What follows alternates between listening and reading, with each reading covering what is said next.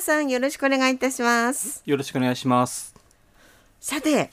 前回はあのオンネ島の水の色のお話でしたはい、そうですね。オネ島がなんであの見る場所によって青とか緑に緑なのかっていうのを調査したっていう話ですね。はいで、そうしましたらあの湖水にはあの色を変化させるような成分っていうのが含まれていないってことが分かったんですが、はい湖底に黄色い沈殿物が溜まっていたっていうことが分かりまして、はいでそのために水深が浅いと水の青い色と固定の黄色い色が混じって緑色に見えると。はいで水深が深いと固定の色が見えなくなるので水の青い色だけになると。それでオンネットの色を変化させる重要な要素っていうのは2つあって、はいで1つ目は水が非常にきれいであることという、あとは固定が黄色い堆積物で覆われているっていうことになるっていう話をさせていただきました。思い出しましたはい、だから水の成分自体は色を変化させるものではないってことですよね、ええそれがまあ意外だったんですけども、ねまあ、分かってみるとねあそういうこと かというようなあの、えー研究でしたね。 はい、それえーで今日はじゃあそのオンネ島の湖底にある黄色い沈殿物っていうのは一体何なのかっていう話を今日はあのしたいと思っています。写真を送っていただいたの見ましたけどなんかお味噌みたいええそうですねあのあれはオンネ島の湖底にある石にこうへばりついてたようなあの、ええ沈殿物なんですけども、まあ、あ黄色からだいたいオレンジに近いようなええ色してて、ああいうのがですね一面にビチーッとこうあのあるの石とか木の上にくっついてはあ溜まってるような感じでしたね。じゃあ粘土質のものっぽい感じあそうですそうですあーまさに粘土質っぽい感じのものですね。うんでそれでまあ普通あの湖の底の泥の色っていうのはまあ黒っぽかったり、うんうんまあ、灰色っぽかったりしてて、ええでそれは大体砂や泥が川から流れてきたりだとかあとはプランクトンみたいな生き物の死骸なんかがこうええ固定にこう溜まっていくので、まあ、色はそんなについていないんですね。そうですよねええ、なんですけどオンネトの固定が黄色いっていうことは何か変わったうん成分が湖に流れ込んでたりあるいは水の中で何かが起こっていたりするんだろうなっていうことがこれ分かるわけですね。そうですねええそこでまた調査ですかそうで すねまずその黄色い成分が何かっていうのを、はいあの分からないといけないのえで、えこの固定の沈殿物を取ってきて、で実験室で元素分析っていう分析はにいかけるんですね、はいはいどういう元素が含まれているの含まれてかるかとかっていうようなことを調べたところ、その沈殿物にはあの比較的ですね鉄だとか硫黄が多く含まれていることが分かったんですね。うーんで、まあ、鉄っていうのは鉄サビはいの色えでよくわかる、赤っぽいですね色してますよね。であれは鉄が酸素と触れ合って酸化することでこう発生するサビみたい赤な、くはい赤茶色のようなね、ものなんですけども、ええあとは硫黄っていうのは川湯の硫黄山なんかはいで見られるように黄色い色してますよね。ええええ、ですから、まあ、こういった鉄の赤とか硫黄の黄色い色が比較的オンネ島の固定の泥人物にたくさん含まれているので、うん色が黄色かったりオレンジ色っぽかったりしているんだなっていうようなことが分かったんですね。でそうなると、ええその鉄とか硫黄ってどっから来たのって思いますよね。そうなんですよね次がじゃあどこから来たんだろう、ええのどこから溜まってるんだろそううってでいうすのよはね。ところをですねこれももう少しこう詳しく調べてみたところですね、あのオンネ島の上流に錦沼っていう赤い色をした沼があるんですね。えええそこではですね高濃度の鉄のイオンを含んだ大体水温が約8度の冷水えうんこれがですね沼の端の方からこう錦沼の方向に向かってこう染み出しているようはなあ場所でして、ええでその錦沼からさらに川を伝って下流のオンネ島の方にそええの水が流れていってるわけなんですね。ええですからまああのその鉄の供給源っていうのはそのオンネ島の上流にある錦沼だと、ええいうことが言えますね。これ錦沼って特別なの？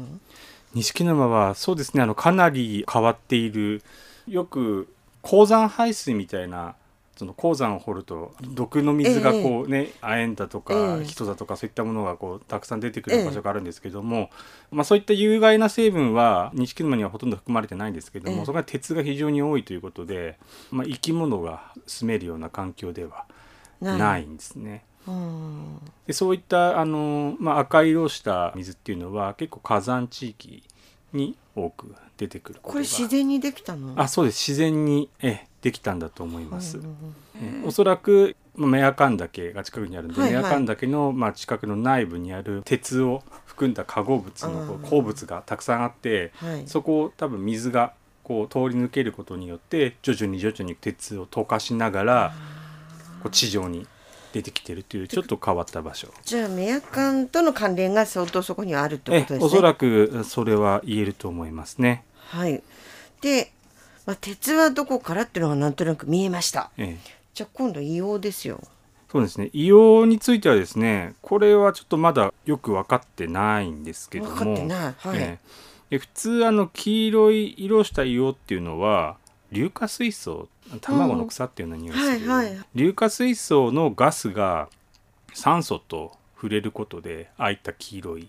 ああのー沈殿物を作るってことが分かってるんですね。なので、まあ、おそらくその錦沼でええ硫化水素が少しわずかでも発生してて、ええでそれが硫黄を作ってで川の流れではい。本音島の方に鉄と一緒に流れ出てっているのか、あるいは本音島自体で硫化水素がどこかでうん出てて、湖の中でそういった黄色い硫黄の沈殿物が作られてたりするのかもしれないなっていうようなことはこれは想像あそう。ですね。これまだ分かってないんですね。そうなんですよ。ただ、オンネ島であの湖底から火山ガスがボコボコボコボコと出ている場所があるっていうこともああ。分かってますし、ええでなおかつあのオンネ島に近い山のメアカン岳ええの周辺だとあの硫化水素を含んだ火山ガスが出ててね、うんうんオンネ島に向かう途中で結構あの硫黄臭いななんてこうあええ、思うことあると思うんですけどもああいったものは硫化水素ですから、ええまあ、そういうもう兆候が見れるのでまあおそらくどこかで硫黄ができていても、うん、全然不思議じゃーでなはいとないということなんですね。ええええいうことなんですね。へえ。色の意味が解明されてまいりましたけれども。そうですねやはり水だけじゃなくて周辺の火そう山ですよね。だとか温泉だとかっていうような影響を強くうんうん受けている場所なんだなっていうのがよくわかりますよね。ですよね。ええそこは日本の中で見てもじゃあ特に変わったっていう場所ではないんですね。鉄が結構染み出している場所っていうのはあのよく見るあんるですよね。あはいまあ、温熱島とか錦沼みたいにこう固定の色で水が変わってるっていうのは、うん福島県の浦磐台っていうところに五色沼っていうああの、聞きますね。えー昔なんか「ブラタモリ」で五色沼うんうんのことが紹介されててやっぱりその鉄の沈殿物が、うんあ固定を覆っている場所があると。うんえーやはり山ですよねそういう場所で、えっと、よくあの見られるのでそれほど珍しいってわけでもないんですけどちょっと規模の問題ですかね。あ、えーそうですね。えーちょろちょろと出てる場所は、まあ、いっぱいあってもああいうふうにこうある程度まとまったまとまってねえーうん大きさで沼ができたりっていうところは、まあ、それほど多多。くないい。そうなんですね。ということは鉄に関しては結構いろんなところであってえー硫黄はどうなんですか。ええ、硫黄はもう大体観光名所になっている場所が多いですよね。まあさっき言った川湯の他にも、あの例えば青森の恐山ああだとか、はいまあそういう活火山の近くによくできるので、ただそれが火山だけではなくて近くに水ねがあるってことえですよね。湖とか沼とかうんがあるってなると、またそれは影響が出てくるえってことですえよあねの。そうセットである場所っていうのはそれほど多くないかなというふうに思いますね。どちらにしましてもやはりこの日本地震も多いですけど、ええそのいい面悪い面の背中合わせのところで、うんいい面としてはやっぱりその自然景観だったりとかあと温泉とか、ええええそのあたりも恩恵としてありますよね、ええだからそれが微妙に絡まってるのかなって気はしますね。ええそうですねやはりそのエネルギーの,、あはのい地球のエネルギーをたくさんあの受けやすい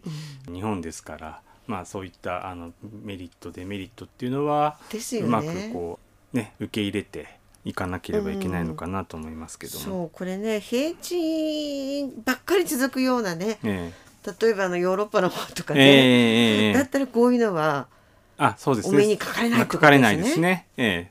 火山大国ならではのそうですよね。あのええあの自然の景観だというふうに思いますはいまとめるとそのオンネトの固定の沈殿物に色をつけている成分っていうのはほぼあの錦沼から供給されていると言ってもいいかなと思いますので、はいまあ、錦沼がオンネトを色づけていると、えー言っても過言じゃないんじゃないかななんて僕は考えてますね。確かに、ねこれ簡単にいけるんですか錦え鯉ーあの実はあのオンネトに途中あ向かう道の途中にですねあの錦沼あるんですけども、ほとんど気づかれずにあら